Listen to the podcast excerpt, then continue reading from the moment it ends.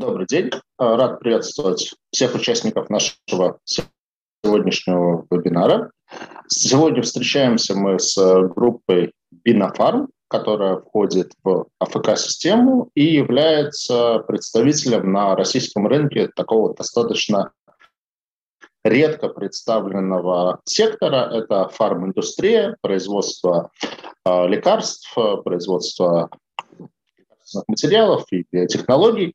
Э, таких эмитентов на российском рынке достаточно мало, и поэтому к нему, естественно, есть достаточно высокий интерес, э, особенно с учетом того, что у компании довольно высокий рейтинг на уровне A, а компания в прошлом году в ноябре дебютировала со своим первым выпуском облигаций на 3 миллиарда рублей, который был успешно размещен достаточно неплохо торгуется.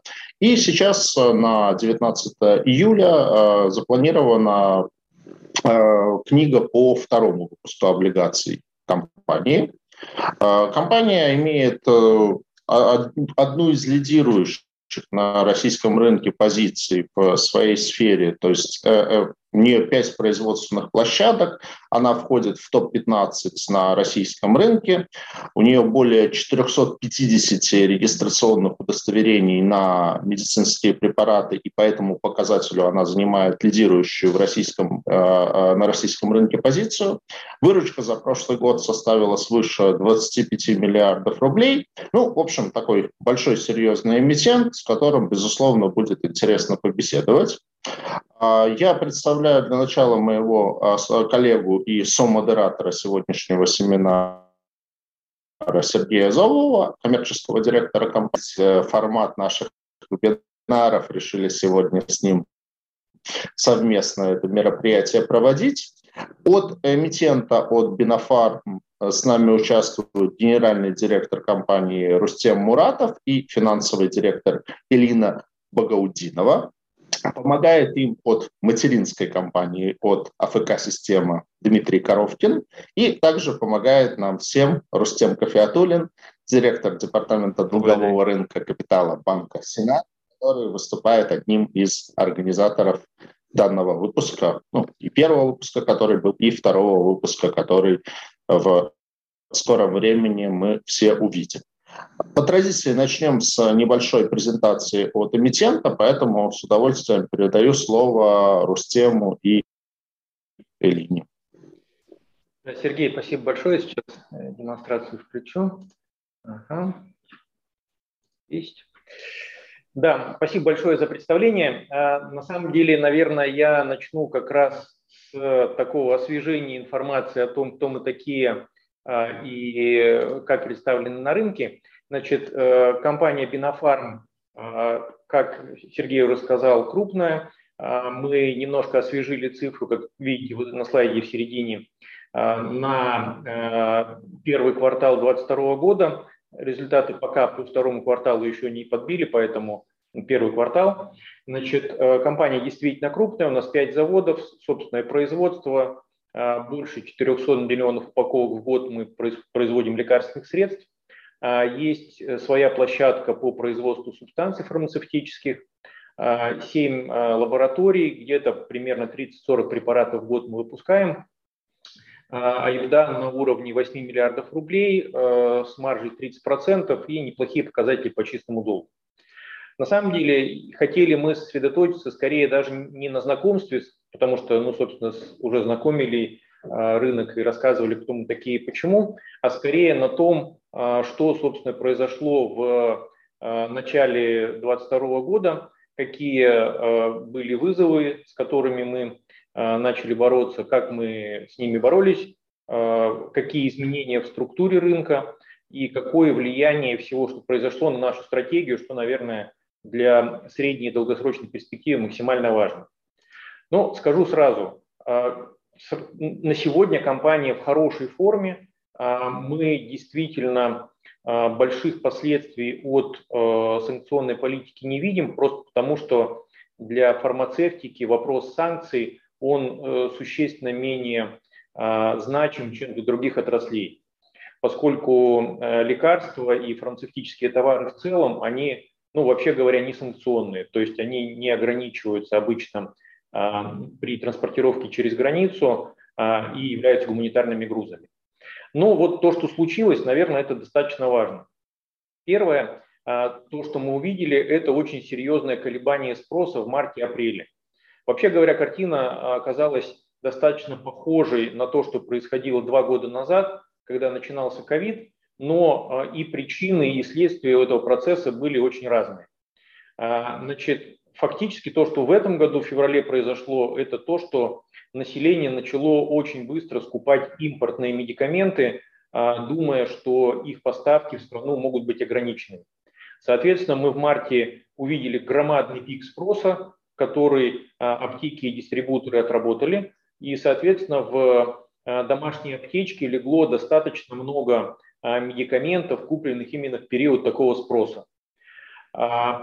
Сразу после этого, скажу вперед, это к кварталу не относится, но в апреле мы видели ровно такую же просадку товарооборота, которая была а, в апреле позапрошлого года в ковид. Тогда тоже покупали медикаменты вперед, а, пытались домашние аптечки насытить и так далее. И сейчас в мае видим уже начинается отскок, в июне картинка более-менее приемлемая уже, а, но пик э, ровно так же приходился на март. Вторая история, э, она не связана напрямую с 24 э, февраля, а это общее снижение потребления препаратов, которые применяются в протоколах лечения ковида. А, это достаточно важный тренд, поскольку а, и позапрошлый год, и прошлый год он был под сильным влиянием этого конкретного тренда. И можно сказать, что начиная с февраля-марта текущего года де-факто объем потребления продуктов, которые направлены на этот сегмент, они ну, фактически нулевые, давайте так это называть. Сейчас, правда, картина начинает меняться, опять растет заболеваемость, но то, что мы видели в конце первого, начале второго квартала, ровно так и выглядело.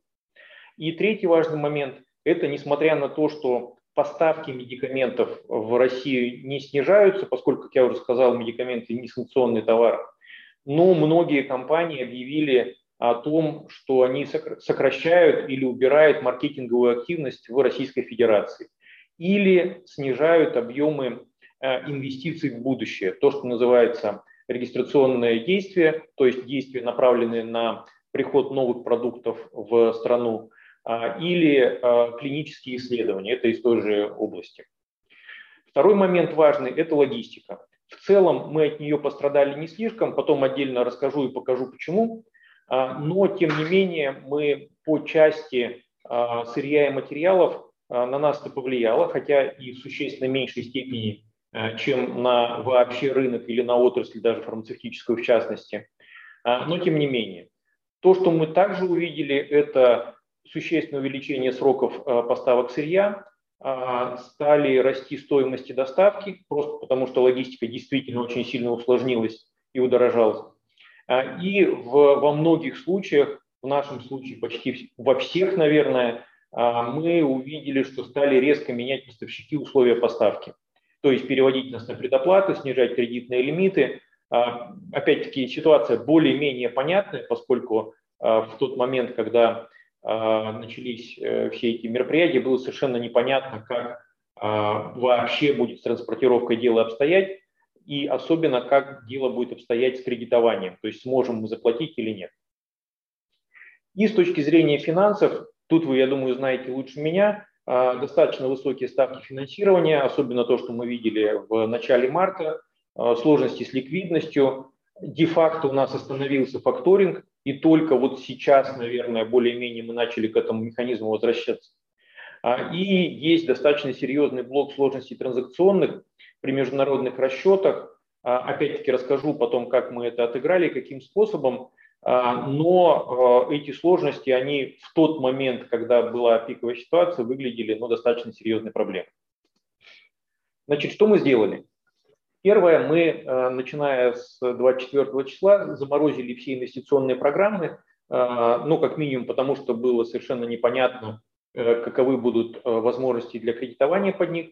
А, ну и не везде было очевидно, что мы должны это делать.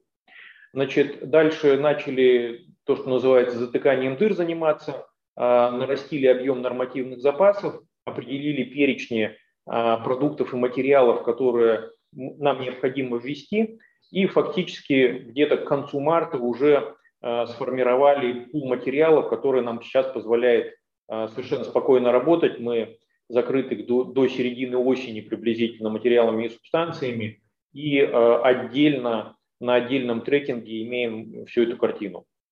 А почему важно? Просто потому, что у нас, а, как Сергей уже говорил, достаточно широкий ассортимент, 400 плюс наименований, и это означает, что количество сырья и материалов, единиц сырья и материалов, оно очень большое.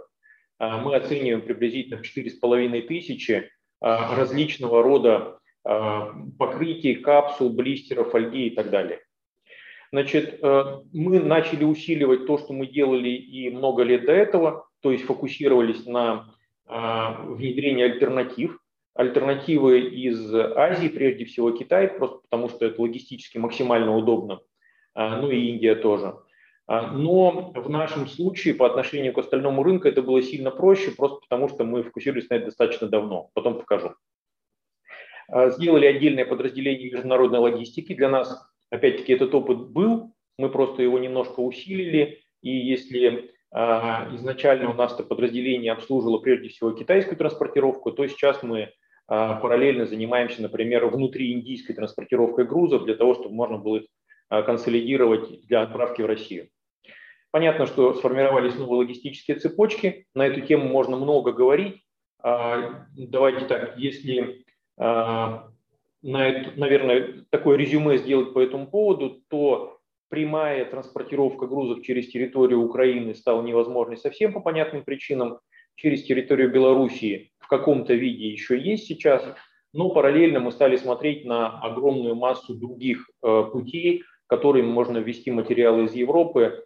Э, там есть различные маршруты, самые понятные, например, Турция с транспортировкой э, дальнейшей паромами в Российскую Федерацию. А, и опять-таки больше фокусируемся на транспортировку из Дальнего Востока. И то, что сделали последнее, вот сейчас перешли мы к перезапуску инвестиционных программ, но подошли к этому не в лоб, поскольку а, большое количество программ такого сорта были завязаны сразу на оборудование, по которому мы сегодня понимаем, что оно будет, скорее всего, недоступно. Или оборудование, или запасные части к нему, или материалы. Соответственно, мы внутри себя сделали а, достаточно такую экстенсивную программу по а, поиску и замене а, возможного оборудования с прицелом, опять-таки, на китайские образцы. И достаточно много нового мы для себя обнаружили, по крайней мере, я, несмотря на то, что 20 лет в фармацевтике работаю, части таких производителей даже не видел. Они, в общем, такие локальные китайские, но при этом весьма приличного качества, обслуживают в основном китайский рынок, но вот для себя поняли, что сейчас интересный момент заходить в Россию тоже. А, то, что касается структуры товарооборота. Вот в верхней части а, мы попробовали сконсолидировать структуру рынка Российской Федерации в разрезе коммерческий сегмент против государственного. И вы видите, как это все а, колебалось. Когда был активный ковид в 2021 году, доля государственного сегмента выросла, сейчас стала опять падать. Но если вы на нижнюю часть посмотрите, это наша структура товарооборота, и можно сказать, что здесь видно, как мы к этому адаптировались. Вот в 2022 году прямо заметная разница. Мы э, понимали сразу, что вероятнее всего ковид будет уходить, и с точки зрения бюджетов э, достаточно консервативно их э, отфиксировали, и понимали, что приростов там не будет, а, но при этом переложили фокус на два других сегмента. Это сегмент коммерческий, и сегмент экспортный, и, соответственно, видите наши результаты, которые э, здесь на слайде понятны. Фактически мы на сегодня растем э, быстрее э, рынка и в сегменте коммерции в два раза, и в сегменте экспорта в три раза, а в государственном остались на уровне э, прироста рыночного. Значит, то, что я э, обещал сказать по поводу структуры, значит, Э, слева вот на графике специально попросил э, собрать картинку, откуда у нас материалы ввозятся. То есть это не готовые лекарственные средства, это материалы. И вы видите, что у нас наша фокусировка даже на 2021 год была такова, что мы всего 10% материалов ввозим из стран, которые, э, ну давайте так называется сейчас, недружественными в широком смысле, а 90% при этом поставки из Китая и Индии. А, но тут какой нюанс? Э, эти 10% это 10% именно в товарообороте, в деньгах. А в структуре, поскольку я уже говорил, у нас очень много а, разного рода э, поставок, эти 10% они существенно больше, поэтому там действительно есть э, некоторый набор позиций рискованных. А, справа вот поставили те, которые относительно на слуху, например, стандартные образцы, по ним мы приняли решение и в начале апреля закупили прямо запас стандартных образцов, параллельно делая логистические цепочки для поставки. Есть понятная история по хроматографии, ну и аналитическому оборудованию, опять-таки скажу в, в целом. Значит, э, тут нюанс такой, что де-факто рынок э, хроматографии, аналитической химии такого сорта – это рынок небольшого количества именно западных компаний, американских, европейских прежде всего. Однако при этом мы понимаем, что есть достаточно широкий пласт оборудования, который, ну скажем так, нами не оценивался изначально, и, наверное, зря. Сейчас вот вся эта картина, она нас заставила внимательнее посмотреть на, а, например, перечень китайских производителей хроматографов. Их, кажется, 6 или 8 штук. Они разные, вполне себе приемлемые, годные, и поэтому сейчас прям внимательно на них смотрим. Ну, собственно, в этой же э, ситуации находится и весь остальной фармацевтический рынок.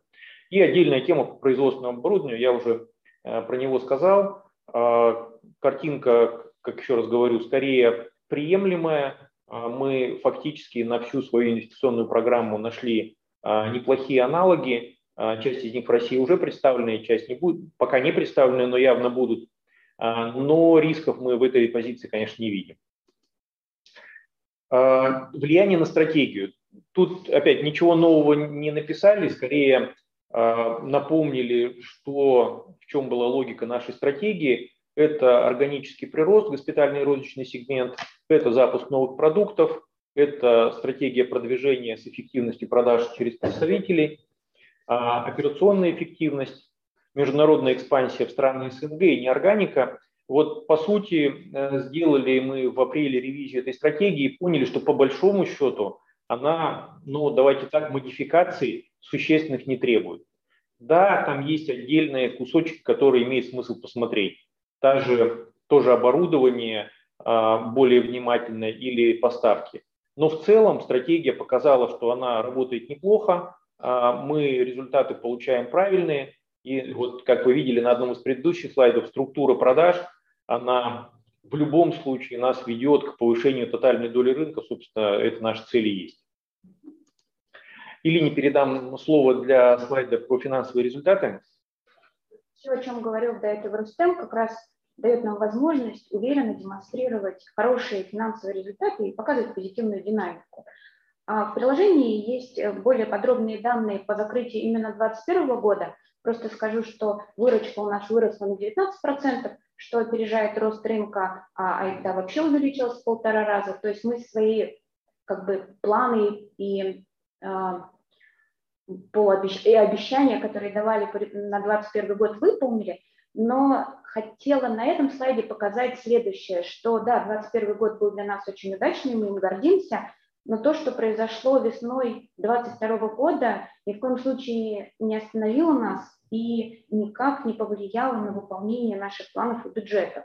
Поэтому на этом слайде решили показать именно 12 месяцев годовой эффект с учетом первого квартала 2022 года. И здесь мы демонстрируем уверенный рост и выручки, и хорошая маржинальность. Маржинальность на уровне 30%, рост выручки а, больше 20%. И все это как раз является результатом той работы, про которую говорил до этого Рустем.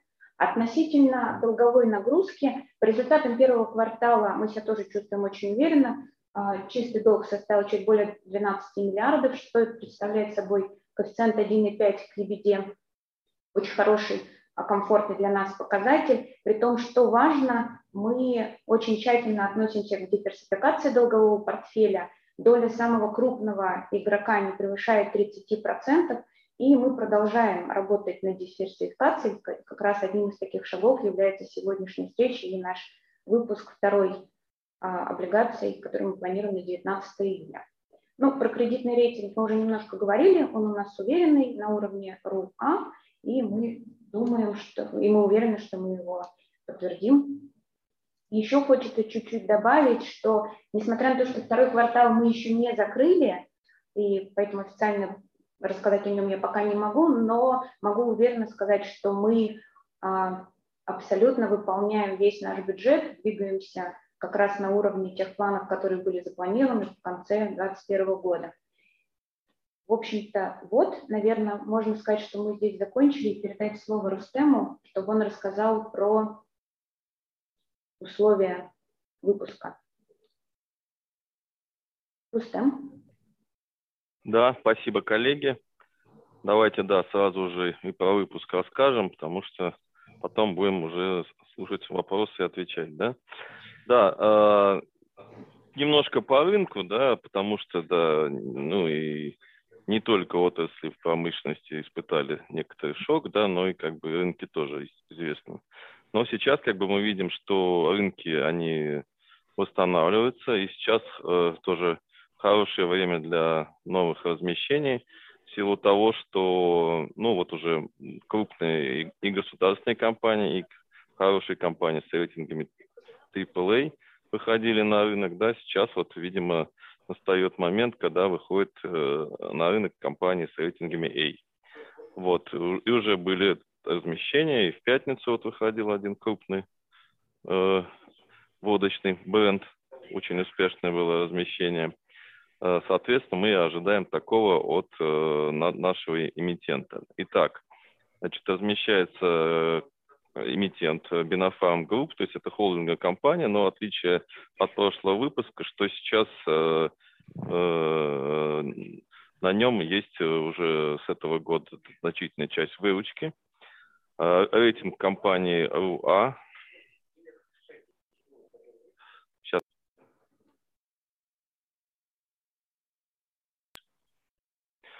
Э, Выпуск на 3 миллиарда с двухлетней офертой. А сейчас мы уже, э, ну, купон э, ежеквартальный. Сейчас уже кривая доходности по ФЗ, она приняла привычный, правильный вид, что тоже говорит о стабилизации рынка. Поэтому мы в своих маркетинговых материалах уже привязываемся к Э, этой кривой и ожидаем доходность по оферте не, не более 300, 300 базисных пунктов, э, что на такой ставке будет размещаться на наш эмитент. Соответственно, планируется дата книги 19 июля, а размещение уже 21 июля. То есть мы хотим уложиться именно в тот срок, который ну, до, до следующего заседания Центрального банка России, на котором тоже будет рассматриваться вопрос ну, возможного снижения ключевой ставки.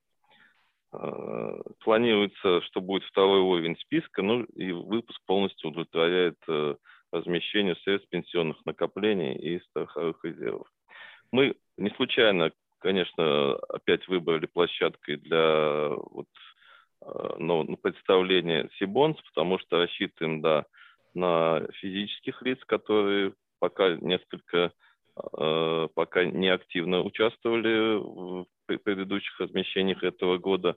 Но мы видим, что сейчас вот сезон высоких депозитов постепенно он заканчивается.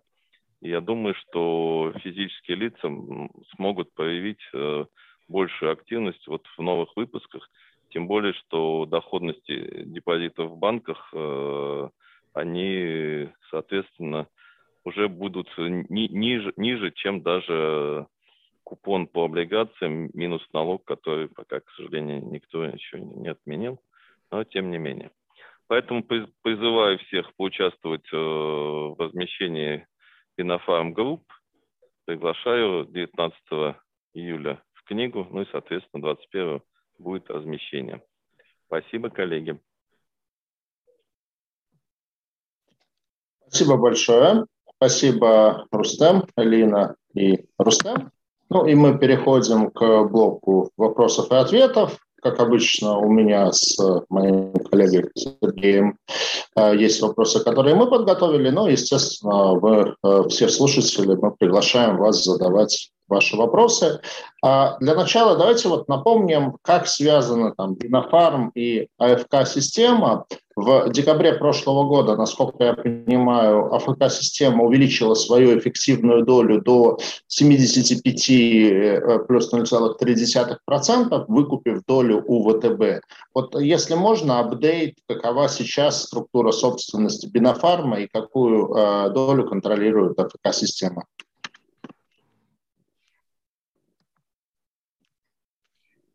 Дмитрий, я думаю, что корректно будет с вашей стороны комментариев. Я думаю, мы можем убрать, чтобы у нас более крупно были видны лица. Да, коллеги, добрый день. А, ну, э, мы подтверждаем а, эту сделку, да, мы действительно увеличили долю, и в данный момент, э, я, я честно говоря, так на вскидку, конечно, не, не скажу точно процент, Сергей, вы, наверное, как это, перед глазами цифра, цифра правильная, вот, но там коллеги из Бинофарма, может быть, уточнят ее, если могут. Да. 75% у нас структура, в общем-то, владения не изменилась, потому что это же все равно был наш финансовый партнер, поэтому мы смотрели до этого тоже вместе с партнером. Ну, а еще раз, для АФК это ключевой актив, наша, там, а, одна из наших звезд, поэтому мы, естественно, а, нацелены на ее развитие и расширение этого бизнеса. Это один из ключ... одно из основных ключевых направлений для АФК-системы дальнейшего развития. Вам? Да, спасибо большое, коллеги. Разрешите мне задать вопрос. А, он касается трансформации компании в прошлом году. А, мы видим, что на баланс группы существенное влияние оказало приобретение чуть более года назад группы «Синтез». А, за рассматриваемый период активы Бинофарм Групп увеличились с 18 до практически 55 миллиардов рублей, а собственный капитал с 7 до 33 миллиардов. Расскажите немножко подробнее об этой сделке и, может быть, о планах присоединения других компаний или планах расти органически. Смотрите, а, вот все, что произошло на балансе, это как раз результат этой сделки, это как раз присоединение активов синтеза на баланс Бинофарм Групп, где уже находился, находилась компания Алиум. Вообще весь прирост произошел, грубо говоря, из двух элементов. Элемент первый – присоединение активов как в виде гудвилла, так и в виде нематериальных активов, которые реальные. И второй элемент на, примерно на 11 а, миллиардов у нас выросли запасы дебиторовской задолженности связи с, просто с ростом бизнеса. Потому что за последний 2021 году, как мы уже говорили, он был для нас достаточно успешный. У нас на пятую часть увеличилась выручка. У нас действительно очень много что произошло изменений. Мы стали более диверсифицированные для того, чтобы, вот, воплощая нашу стратегию о том, о чем говорил Рустем, мы действительно готовим правильное количество, качественные запасы. И это дает, ну, как раз и повлияло на рост наших балансовых показателей. Относительно текущих планов, Здесь вопрос больше стратегического характера. Я думаю, мы сейчас про него тоже поговорим, потому что у нас есть целый блок подхода к M&A, что мы с ними делаем, как мы на них смотрим. И вот на данный момент мы скорее рассматриваем вариант именно за счет, за счет такого прироста расти, а не за счет просто технического присоединения, объединения бизнеса. Потому что как группа мы уже полностью сформированы. Ну да, давайте я, наверное, немножко по-другому скажу, потому что вот начну, наверное, с того, что Ирина закончила. Компания в целом, вот если так на нее посмотреть, она э, на сегодня сформировалась, и мы ну, не видим э, ни необходимости, ничего, что-то делать в этой области. То есть мы как компания сложились, у нас управленческая команда, структура, товарооборот, опять-таки, как вначале уже коллеги говорили, сейчас идет через компанию основную. То есть, по сути, у нас никаких а, структурных изменений такого толка не будет. То, что касается МНА, это вопрос отдельный и интересный, потому что я и в стратегии говорил, что это так, а, и сейчас говорю, у нас есть а, очень понятный аппетит на приобретение. Мы действительно в феврале прошлого, текущего года приобрели пакет антибиотиков компании Доктор Редис. Я считаю, что достаточно а, успешный проект, потому что сейчас мы уже начали продукты продавать и готовим локализацию на свои российские заводы, которые нам даст дополнительный финансовый эффект. Но этот аппетит у нас в любом случае сохраняется, тем более, что в текущем ландшафте, ну давайте так, на фоне всей неопределенности, которая вокруг этого а, бизнеса происходит, я думаю, что скорее дополнительные возможности в МНА случатся, чем мы их там перестанем рассматривать. Поэтому мы в очень а, активной позиции относительно всего этого. А, несколько проектов в работе есть и считаем, что в этом есть большая возможность на сегодня. Спасибо. А, давайте к вопросу, который отчасти уже в вашей презентации был а, затронут, но, может быть, поподробнее. Это тема как бы завершения эпохи ковида. Ну, я очень надеюсь, что она действительно завершается, хотя вот лично я первый и, надеюсь, последний раз переболел им ровно две недели назад, когда он, казалось бы, уже закончился. Вот. А, но, тем не менее, насколько то есть я забыл в своем приветствии сказать, что Бинофарм был фактически первой компанией в России, которая на производственной площадке, которой стал выпускаться вакцина «Спутник Ви».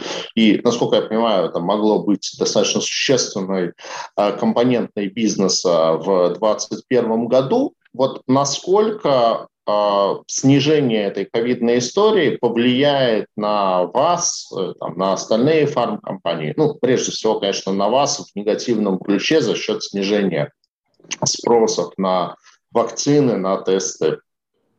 Ну, смотрите, тут ситуация достаточно простая. У нас действительно а, вакцина против ковида, она никогда не была существенной частью бизнеса, такой прям большой, там, ни десятка процентов, ни 20, ни 30 в обороте не занимала, слава богу. А, поэтому у нас а, бизнес с точки зрения прироста в 2021 году достаточно здоровый был, ну и, собственно, сейчас он есть.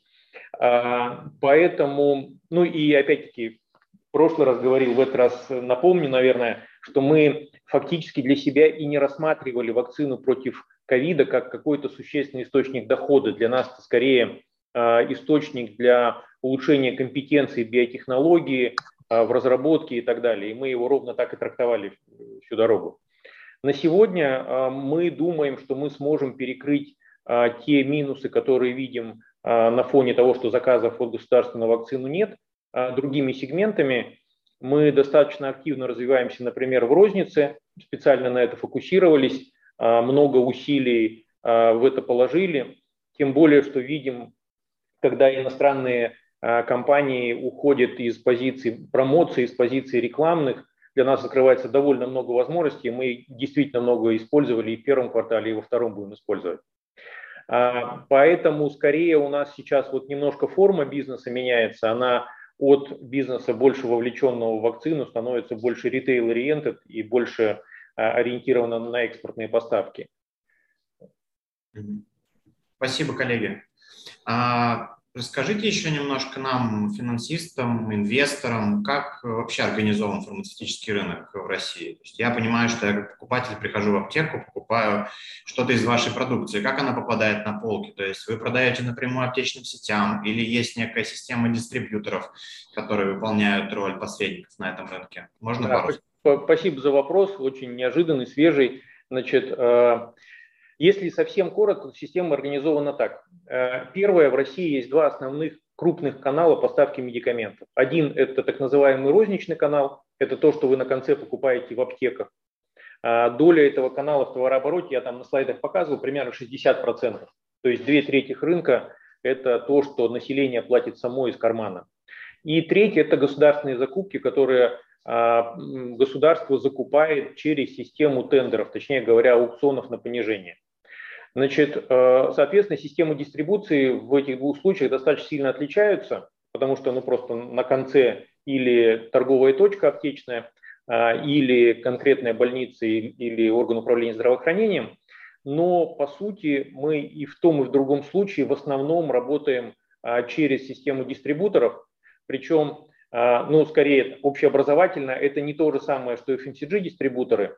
В фармацевтике дистрибьюция – это, ну давайте так скажу, на каждом из дистрибьюторов есть полный ассортимент лекарственных средств, и они конкурируют друг с другом ценой. То есть нет карманного дистрибутора, который занимается организацией поставки медикаментов в отношении производителя, а есть универсальные дистрибуторы с ассортиментом там, 10, 15, 20 тысяч наименований, у которых есть все производители. Соответственно, мы этой системой пользуемся. Она достаточно хорошо работает, она конкурентная, и поэтому с точки зрения маржи дистрибуторы не очень хороши, но нам от этого только лучше ситуация. А, и дальше эти дистрибуторы отгружают в аптеки, и, соответственно, аптеки получают товар и ставят его в точку. А, есть э, относительно небольшая доля а, прямых закупок через аптечные сети, когда аптечная сеть покупает только для своих точек. Но учитывая то, что консолидация пока не слишком велика, мы долю товарооборота через такие сети имеем, ну, порядка, наверное, 20% от розничного. Ну, то есть далеко не с каждой точки, не с каждой сетью работаем. Не знаю, ответил ли, потому что такая объемная тема, про нее можно часа два-три рассказывать с деталями. Интересно. Я думаю, что для цели этого вебинара вполне достаточно. Сергей, твой вопрос, наверное. Да, спасибо. Давайте вот снова к теме, которую сейчас, наверное, ну невозможно не обсуждать. Геополитика, санкции и все, что с этим связано. Вы, опять же, это в презентации затронули, и действительно, в принципе, ну, понятно, что фарма все-таки относительно как бы контрсанкционная тема, то есть это не металлургия, это не там, э, нефтянка, где санкционное давление и санкционные риски будут максимальны, но тем не менее, да, я вот хотел спросить, как распределены ваши закупки субстанций. Вы, э, у вас был на это слайд, что 70% Китай, 20% Индия и всего 10% Европа, но опять же, в связи с этим, как бы, то есть 10% такое вот лукаво. С одной стороны, кажется, ну, как это, 10% э, всего лишь 10%. С другой стороны, если мы компонуем что-то вот и нету 10% э, комплектующих, то все, как бы процесс распадается. То есть, соответственно, вопрос, насколько эти 10% можно а, заместить. Ну и второй вопрос, вот тоже нам а, в ленту от кого-то прилетел, что, собственно, как бы проблема, она в том числе, там, а, сама по себе фармацевтика, это может быть не подсанкционной, но проблема в том, что крупные банки отключены от свифта, соответственно, проблема с расчетами, там, как вы это решаете, через какие э, банки вы это оплачиваете? Ну, давайте я сначала начну. А, э, первое, вы совершенно правы, отсутствие одного из компонентов таблетки, к сожалению, делает выпуск таблетки невозможным. Э, и хуже того, там не только дело в компонентах таблетки как таковой, а есть масса обвязки, блистеры, фольга, картон упаковочный, компоненты таблетки, которые, ну скажем так, не являются действующим веществом, типа крахмала, из которого таблетка формируется, покрытие и прочее, прочее, прочее. Ну, э, давайте так, на сегодня, как я уже сказал, мы считаем, э, что ситуация относительно безопасная, считаем так по нескольким причинам. Первое, мы действительно давно, это лет пять уже, фокусируемся на Азию, ну точнее на Китай и Индию, давайте так, на крупнейшие страны, а, с точки зрения поставки компонентов. Почему? Потому что у нас вопрос э, себестоимости и формирования хорошей себестоимости, он был ключевым задолго до. Э, хотя в целом фармацевтика отрасль маржинальная, но опять-таки, если историю компании посмотреть, у нас один из базовых предприятий, Синтез, например, это предприятие ориентированное на относительно низкоценовой сегмент. А это означает, что вопрос а, хорошей себестоимости и улучшения себестоимости нас всегда стоял на повестке. Поэтому мы вот в этом процессе давно-давно находимся, и поскольку давно находимся, у нас прогресс, наверное, больше, чем у других. Вот так могу сказать. Да, эти самые критические позиции существуют, они есть. Но вопрос здесь, он лежит больше даже не в плоскости, а где бы их достать. Вот где достать мы уже все нашли. А вопрос в области регуляторной, а как нам правильно взаимодействовать с Минздравом и Минпромом, чтобы те компоненты, которые мы нашли, их включить в составы таблеток и так далее.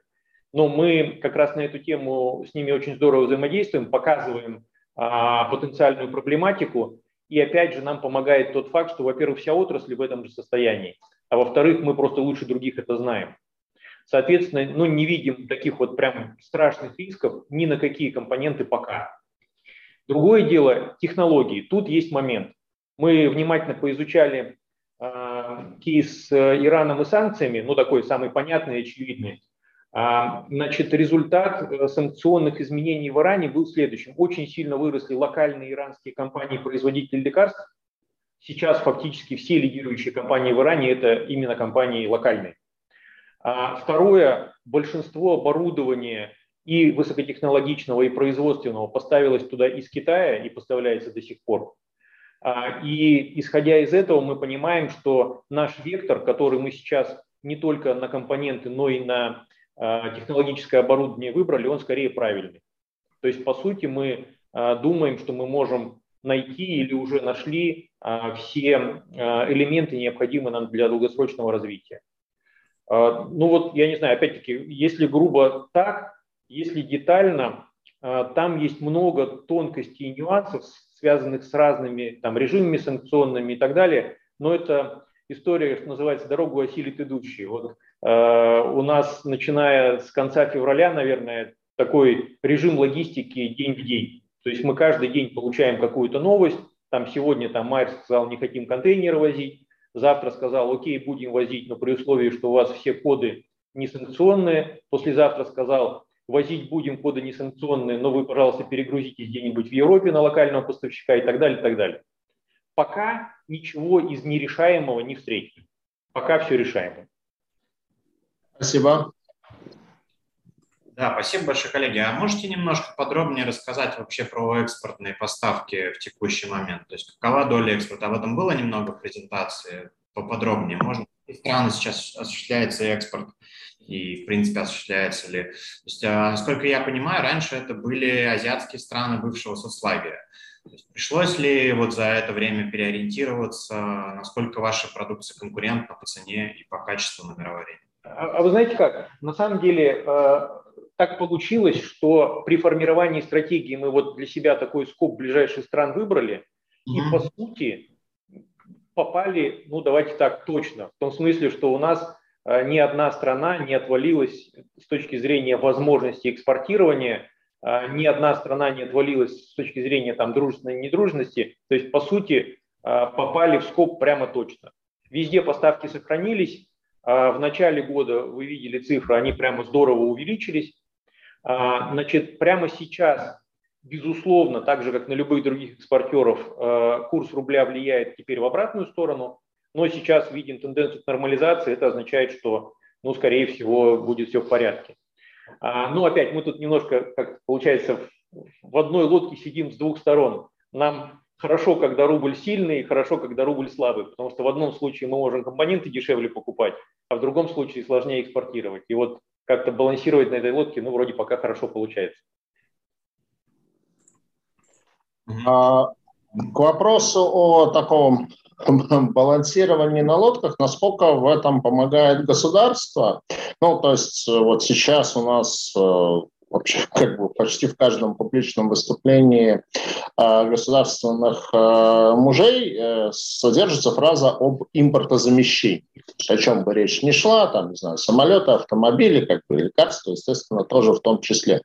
Но одно дело как бы говорить, а другое дело как-то материально поддерживать. То есть насколько вы там, на данный момент ощущаете какую-то государственную поддержку фарминдустрии в части импортозамещения, насколько эта поддержка вообще нужна или, как часто бывает, главное не мешать? Спасибо за вопрос.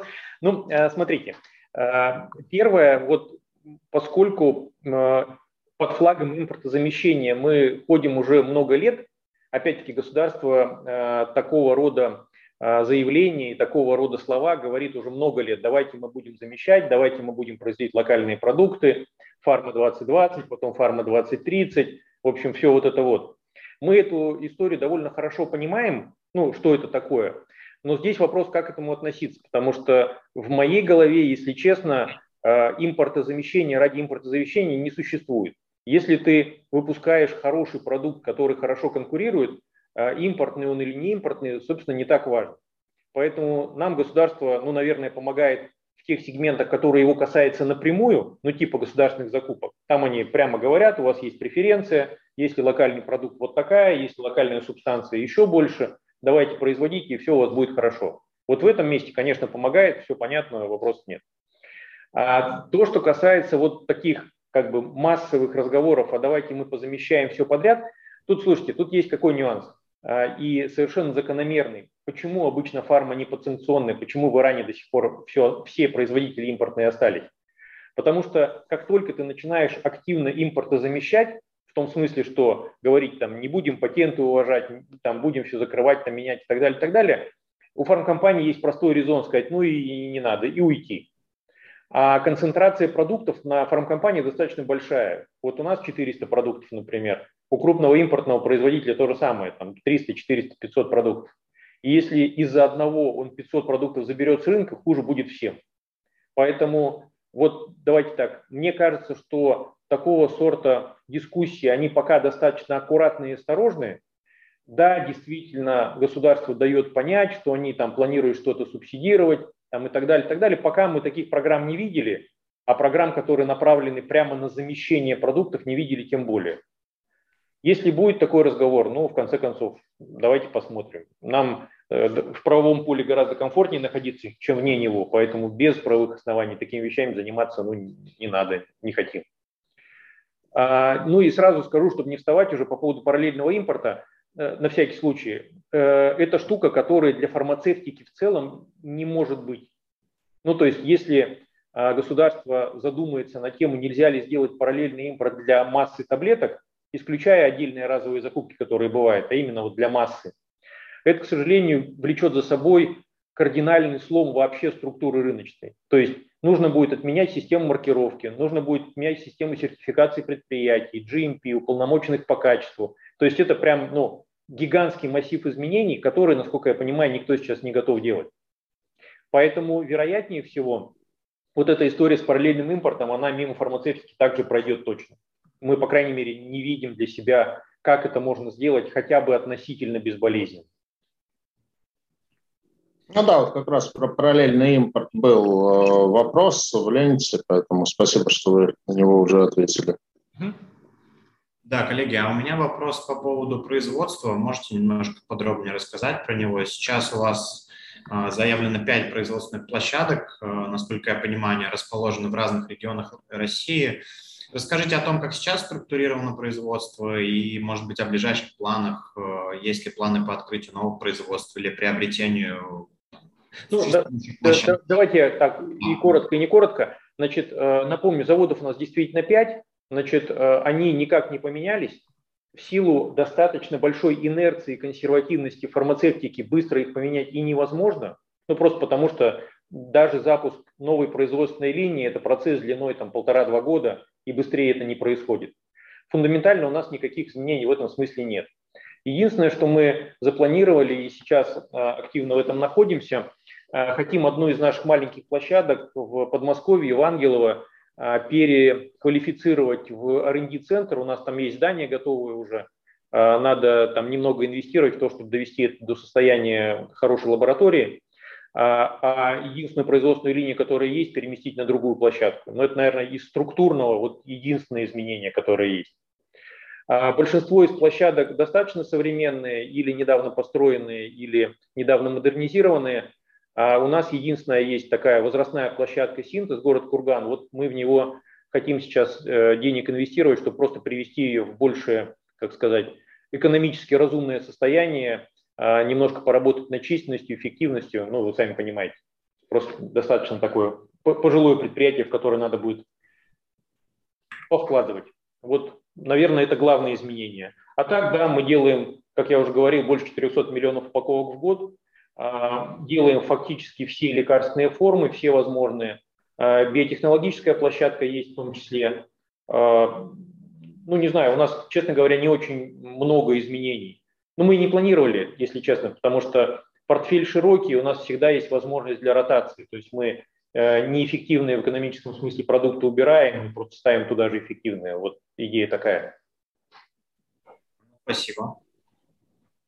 Спасибо. А, давайте немножко поговорим про ваши финансовые результаты и вашу отчетность. Э, ну вот для начала, наверное, вопрос, который прилетел в ленту, собственно, был пресс-релиз э, в информационных агентствах по, про ваши как бы, финансовые результаты первого квартала 2022 года. Но вот сама по себе полная отчетность по МСФО, она не на сайте Митента, ни там, на Сибанде, она недоступна.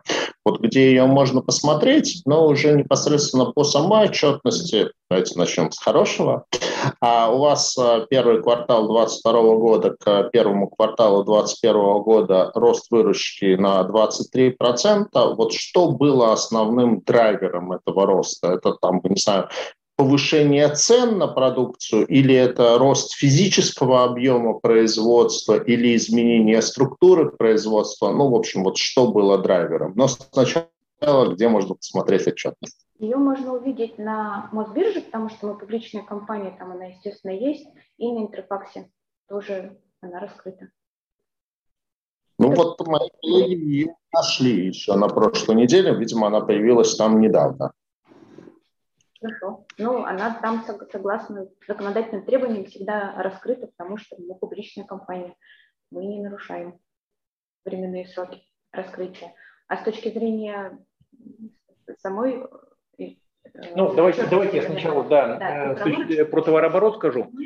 А, да, действительно, мы растем, это ну, позиционно как бы оно не поменялось никак. А, значит, прирост там смешанный, э, доля цен, наверное, не так велика, просто потому что у нас есть ну, ограничения государственные, мы не везде можем это делать, поскольку э, часть цен зарегистрированы, и мы их повысить ну, не можем без согласования отдельного с регуляторами.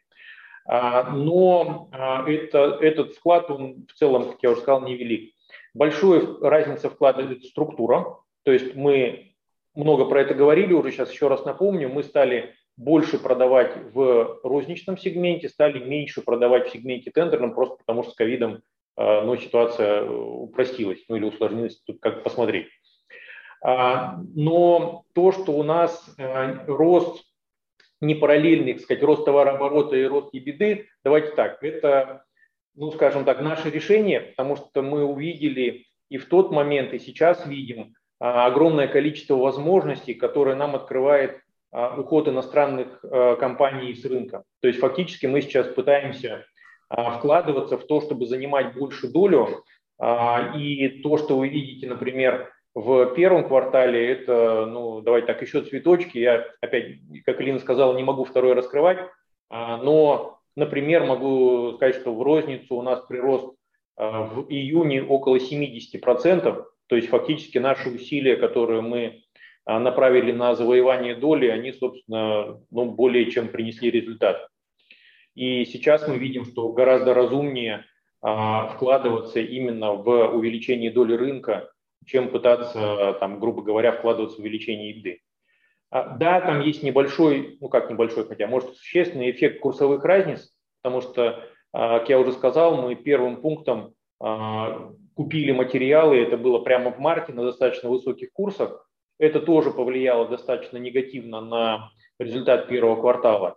Но сейчас курс развернулся, фактически будем иметь обратный эффект. Я думаю, что а, во втором еще небольшое давление от э, покупок на курсе там 100-120 оно сохранится, а сейчас будем получать скорее ну, плюсы от этого в третьем квартале.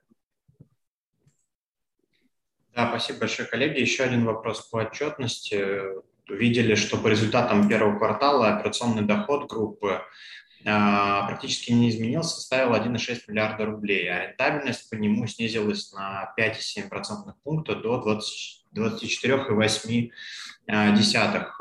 Можете сказать, что оказало сдерживающее влияние на динамику операционного дохода и как, по вашим ощущениям, это влияние долго продлится? Ну, я, собственно, про это сказал. Там влияние всего несколько. Влияние одно – это а, более высокие курсы при закупке материалов, понятно, отрицательное. Влияние второе – это то, что мы довольно много денег вкладывали в продвижение с расчетом на рост доли рынка во втором квартале и в третьем. Поэтому тут основные девиаторы, пожалуй, что эти. Ничего там нового не скажешь. По предварительным данным могу сказать следующее, что, ну, как мы говорили, мы еще не закрыли второй квартал, но фундаментально по предварительным э, результатам мы можем сказать, что э, маржинальность будет выше, и для нас очень важно, вот то, что Рустем говорит, для нас действительно очень важно получить правильную долю рынка. При этом фундаментально на периоде чуть больше, чем один квартал, мы очень аккуратно относимся к своей маржинальности, и ниже 30% по FD мы не позволяем себе ни в коем случае ни при каких обстоятельствах опускаться. И по результатам первого полугодия мы вернемся обратно туда, куда и должны, ну, куда и плани... ровно как планировали, ровно туда и вернемся. Угу, спасибо. Важный момент. А, спасибо. Вот еще один вопрос, он связан с э, себестоимостью и отчасти перекликается вот с последним вопросом в ленте от Владимира Малиновского. А, насколько выросли цены реализации, себестоимость, насколько сильно выросла с начала года. И а, вопрос, есть ли государственные ограничения на цены на лекарства, потому что вот несколько раз доводилось читать в СМИ, что есть э, как бы, э, что по некоторым лекарственным препаратам стоимость материалов выше стоимости готового продукта. Угу. То есть есть ли, вот э, ощущаете ли вы здесь это проблемой, что э, по некоторым товарам, э, товарным группам вы вынуждены работать себе в убыток? Ну, смотрите, давайте, наверное, с конца начну. Да, действительно, мы для себя идентифицировали несколько продуктов, которые не приносят нам нормального уровня маржинальной прибыли. Причем часть из этих продуктов мы идентифицировали еще до спецоперации – и начали дискуссии с министерством по поводу необходимости производства такого рода продукции. А часть, естественно, после, поскольку курс вырос и стало совсем это непонятно и неприемлемо. А по двум самым одиозным продуктам, по сути, мы получили те повышения, которые просили. А, значит, ну, название уж не буду говорить, чтобы так не слишком поднимать волну. Но в целом мы считаем, что а у нас комфортная позиция с этой точки зрения, то есть откровенно нерентабельных продуктов у нас на сегодня нет, а, ну или если есть портфели, то мы их просто не производим. Значит, э, и как влияет э, повышение стоимости субстанции на э, себестоимость продукции? Ну давайте так. У нас, конечно, большинство влияния это курсовые. И, конечно, сейчас из-за того, что курс сначала, там, грубо говоря, удвоился, а потом упал в три раза, основная масса влияния, оно пришло оттуда. А номинированная в иностранной валюте цены, ну, фактически можно сказать, что не выросли. Там есть, ну, как бы некоторые внутренние тренды, а, которые для фармацевтики характерны. Например, а, тренд на повышение стоимости материалов для изготовления гепарина, это производная из крови крупного рогатого скота, и это всегда растет каждый год. Вот этот тренд никак не поломался. Но в целом мы считаем, что номинированные в валюте мы не пострадали ровно никак, потому что это довольно долгосрочные контракты, у нас хорошие долговременные взаимоотношения, поэтому почему, собственно. Да, спасибо. Да, и, и по поводу цен реализации, опять-таки сказал уже на всякий случай, Действительно, часть продукции у нас регулируется государством, действительно мы не можем повысить цену выше определенного уровня. Но это совершенно не означает, что эта продукция убыточная или маломаржинальная. Понятно, спасибо. Коллеги, хотелось бы немножко ближе к теме нашего вебинара непосредственно. Расскажите немножко про долг Бинофарм Групп. Как вы оцениваете свою долговую нагрузку? Кто основные кредиторы, с какой долей? А, какова ваша стратегия по поддержанию показателя долг EBITDA. А, то есть мы видим по отчетности МСФО за первый квартал, что чистый долг э, составил 12,2 миллиарда рублей. Получается, он вырос почти на 30% год к году. Можете про долг поподробнее? Ну, смотрите, по отношению год к году он действительно вырос, но у нас все остальное тоже, в общем-то, выросло.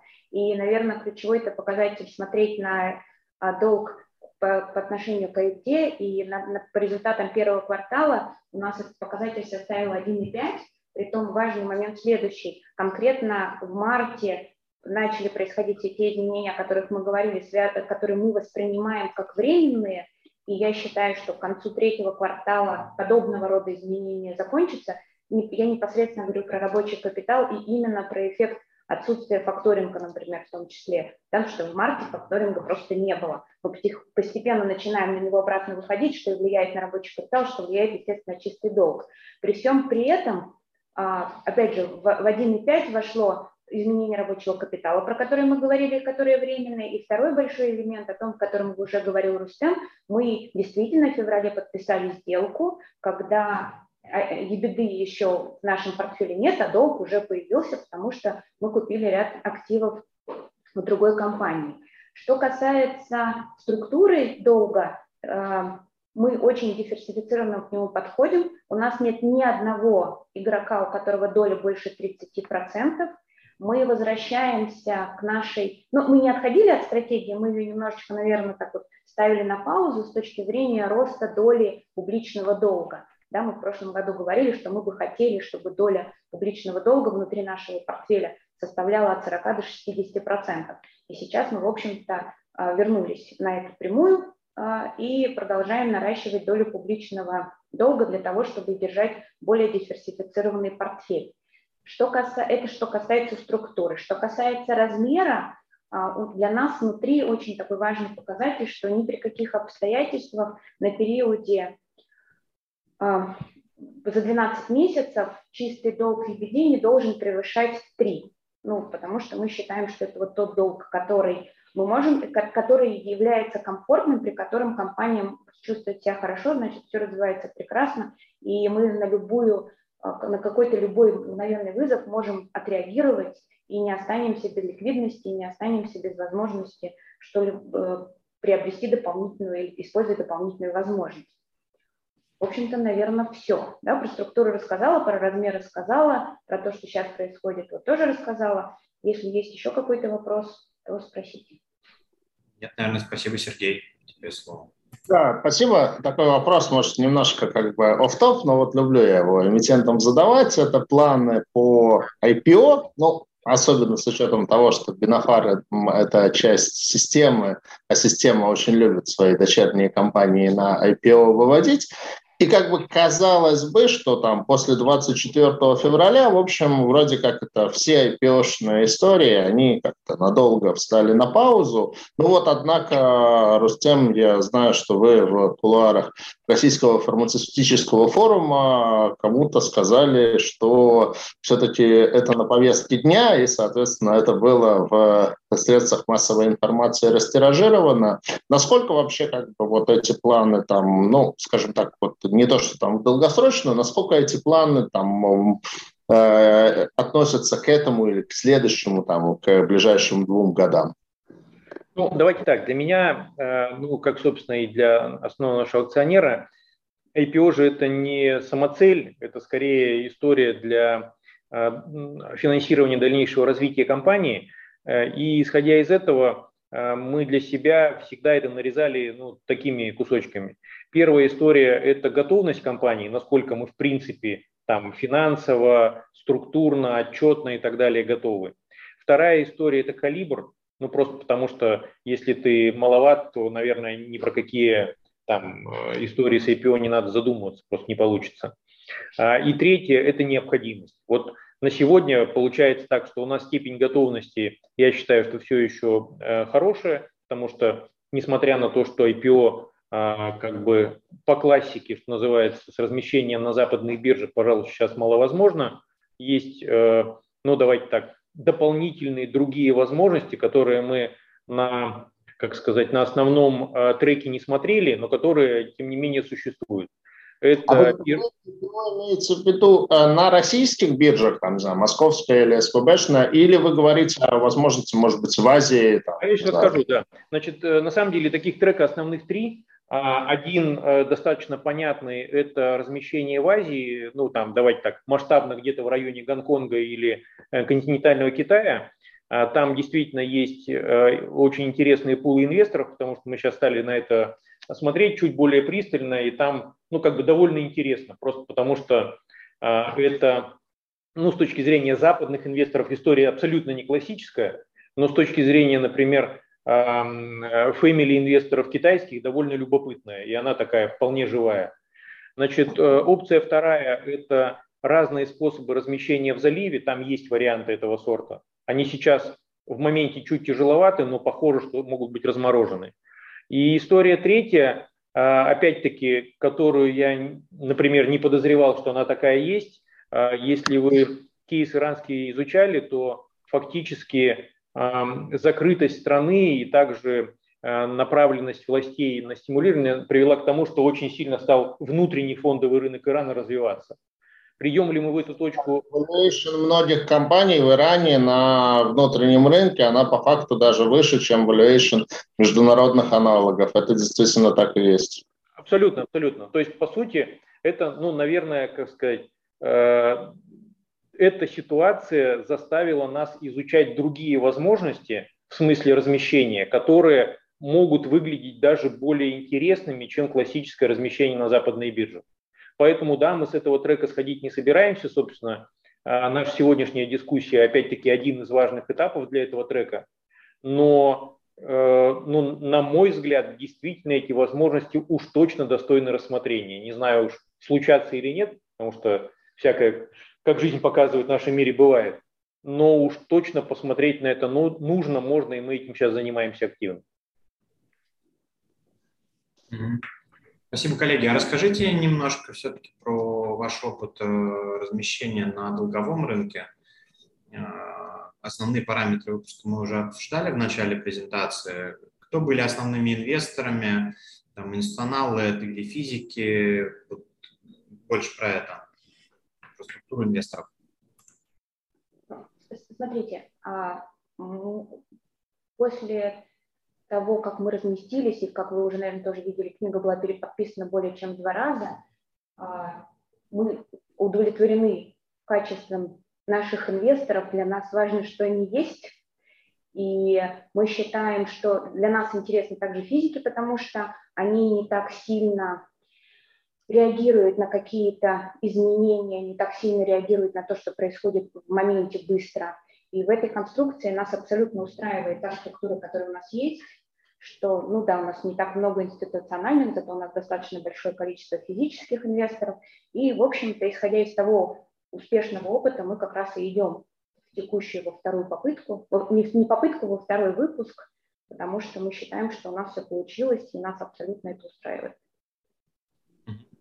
Спасибо. Давайте я, я добавлю, да, наверное, да, что действительно, да, был такой широкий круг инвесторов, мы на него и в этом выпуске тоже рассчитываем, да, и это показывает выбор того списка организаторов, да, который сейчас заявлен, это и БКС, Газпромбанк, МКБ, Регион, Россельхозбанк, наш банк Синара, Экспобанк, ну и еще там те банки, которые сейчас не принято называть.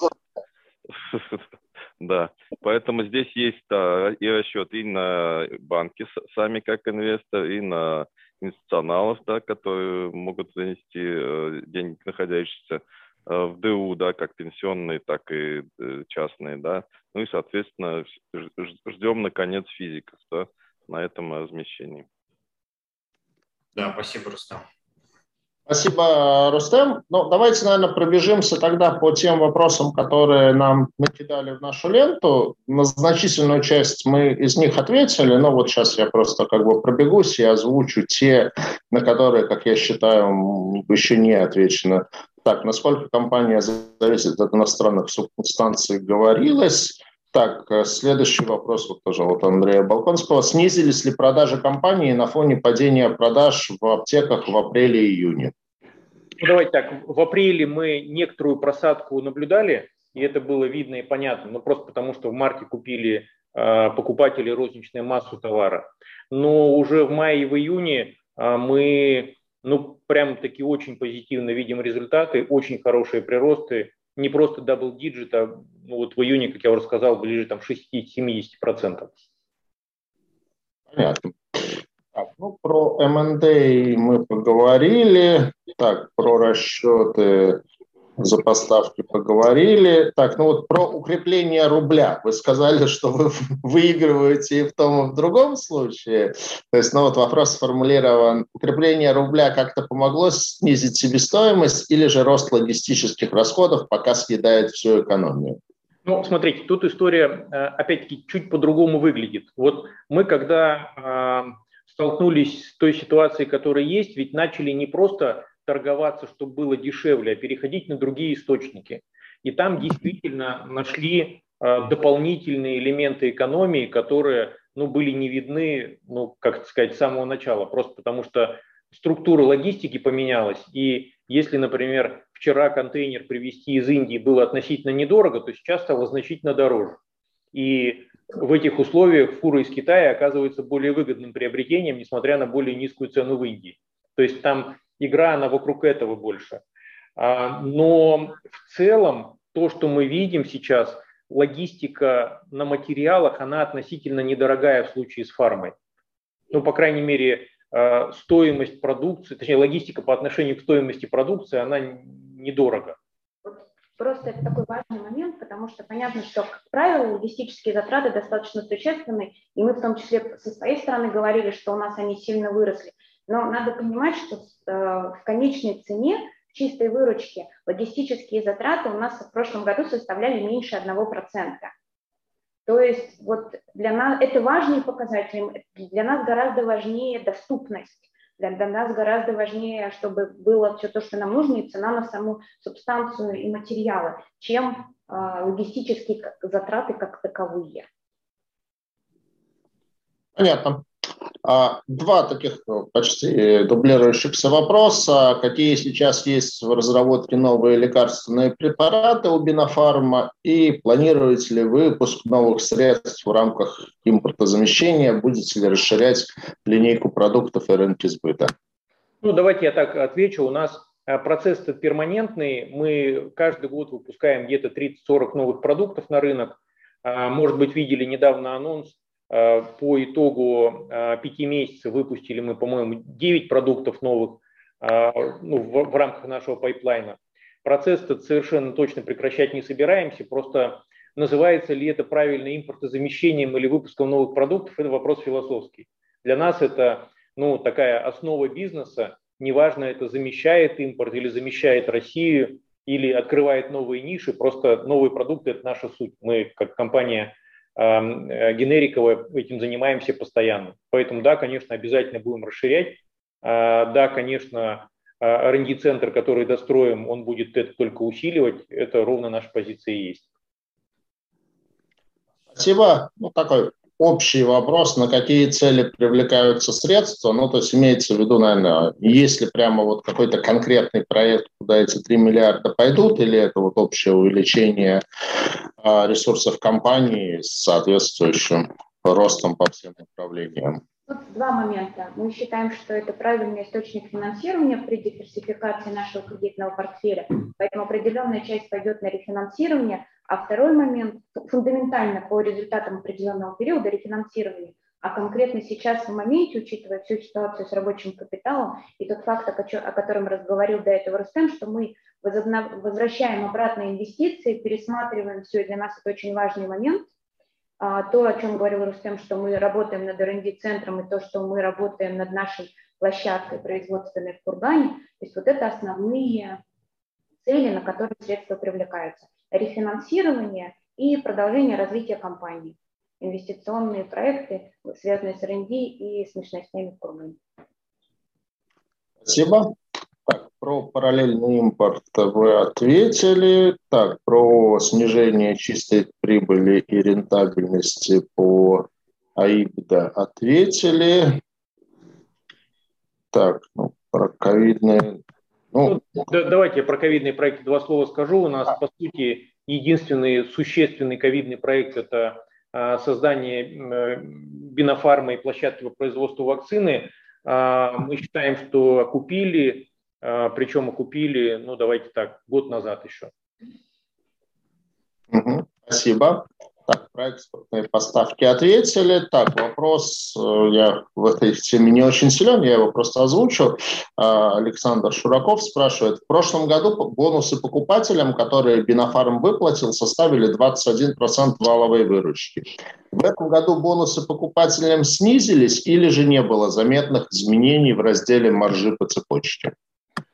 Ну, давайте так. Если не принимать во внимание изменения структуры, то, что у нас тендерный блок стал меньше, а розничный блок стал больше, наверное, чувствительных изменений, таких, о которых надо говорить, не было. Но вот, вот этот структурный элемент, он достаточно большой, поэтому вот тотал, если смотреть э, на цифру, она такая как бы вроде и та же самая, а под капотом немножко разное лежит. Немножко перефразирую то, что сказал Рустем, но абсолютно повторяю то же самое. Это эффект микса, а, разного подхода между государственным сегментом и розничным. Ни та, ни другая цепочка сама по себе не поменялась, ничего существенного там, фундаментального там не поменялось, не произошло. Но из-за того, что вот то, о чем тоже Рустем говорил, что сам рынок российский достаточно динамично переходит из одной стороны в другую, а мы как компания на этом рынке работающая тоже, соответственно, исходя из этого, реагируем на происходящее, то из, в общей сложности процент от валовой выручки меняется, но структурно по направлениям нет. Угу, спасибо. Так, ну про, про господдержку, в принципе, поговорили. Тут еще один вот вопрос. Будете претендовать на деньги государственной поддержки? Не знаю, есть что-то добавить или нет? Ну, слушайте, тут смотря о чем речь, потому что эти уже дискуссии масса, там есть дискуссии по поводу разработки новых продуктов в рамках вот, э, замещения, есть э, субсидирование критического импорта с точки зрения покупки, например, материалов и субстанций. Мы в этом процессе есть, то есть мы госсубсидии на этот вопрос получаем. Э, смотря о чем речь. Льготное финансирование получается. Да, есть льготное финансирование, есть отдельные программы по Эм, кап-затратам, если покупаешь э, оборудование за доллары, там, ну, в смысле за валюту. Э, там много всего, и мы ну, действительно во многих программах участвуем как крупная компания. Фундаментально мы участвуем во всех, ну, в этих программах, как сказал Рустам, но фундаментально, если смотреть там структурно, то у нас нет таких ситуаций, которые фундаментально меняют либо наш отчет о прибылях и убытках, либо наш баланс таким образом, что вот если бы не было государственного элемента, там произошло бы серьезное прям изменение или как-то бы это на нас там сильно повлияло. Мне кажется, такой элемент риска, мы к нему относимся очень аккуратно, поэтому мы всегда рассматриваем, но аккуратно не смотрим. Спасибо. Так, ну, еще раз, наверное, вторую половину вопроса от Владимира Малиновского. Насколько выросли цены реализации фармпродукции с начала года? Что стало основной причиной? Э, ну, опять, был бы один продукт, могли бы сказать насколько. А так оно просто так по-разному устроено. Например, там цены на реализацию а, антибиотиков, которые используются при ковид, они упали, причем сильно. А цены на розничные продукты по части не поменялось, по части есть падение, по части есть рост. То есть ну, нельзя сказать так. Потом а те цены, которые вы видите, грубо говоря, в аптеке, они же не сразу от нас приходят. Есть цены, по которым мы отгружаем дистрибуторов. У дистрибуторов был пик маржи где-то в районе там, середины марта. Соответственно, эти цены дорогие легли в аптеку. В аптеке сделали высокую наценку на ту продукцию, она еще не вся вымылась. То есть фактически сегодня вы сможете в аптеке найти продукты, купленные вот, ну, на самых высоких а, наценках, которые были. Сейчас картина, на мой взгляд, она такая вот, ну, докризисная, если так можно называть, потому что все уже с точки зрения стабилизации произошло, и сейчас обычная, нормальная, здоровая конкуренция и на дистрибуторском звене, и на звене розничном она опять появилась. То есть сейчас де-факто мы вот опять в той же самой ситуации. Спасибо. Ну и, наверное, заключительный вопрос. Вот э, Ирина Куртнышева, которая спрашивала про отчетность по МСФО, на интерфаксе ее не нашла. Вот, поэтому все-таки просьба проверить, есть ли она в интерфаксе, прислать ее отдельно в Сибонс, мы ее тоже с удовольствием а, на страничке вашей разместим. Хорошо. А, на этом мы нашу повестку исчерпали. И я, естественно, с удовольствием хочу пожелать вам успехов в размещении вашего второго облигационного выпуска. Ждать уже недолго. На следующей неделе, я так понимаю, через неделю и один день закрытия книги. Так что всем вам предстоит в ближайшее время активная, интенсивная работа, особенно Рустему Кафеатулину и его коллегам по инвестбанковскому блоку который будет а, ваш выпуск размещать. Ну и уверен, что будут новые поводы для встречи и в онлайне, и в офлайне. Спасибо, Спасибо большое. Спасибо. Очень приятно с вами общаться. И С удовольствием придем к вам еще. Спасибо большое. Спасибо, коллеги. Спасибо большое, коллеги. Всех ждем на размещение. Спасибо. До свидания.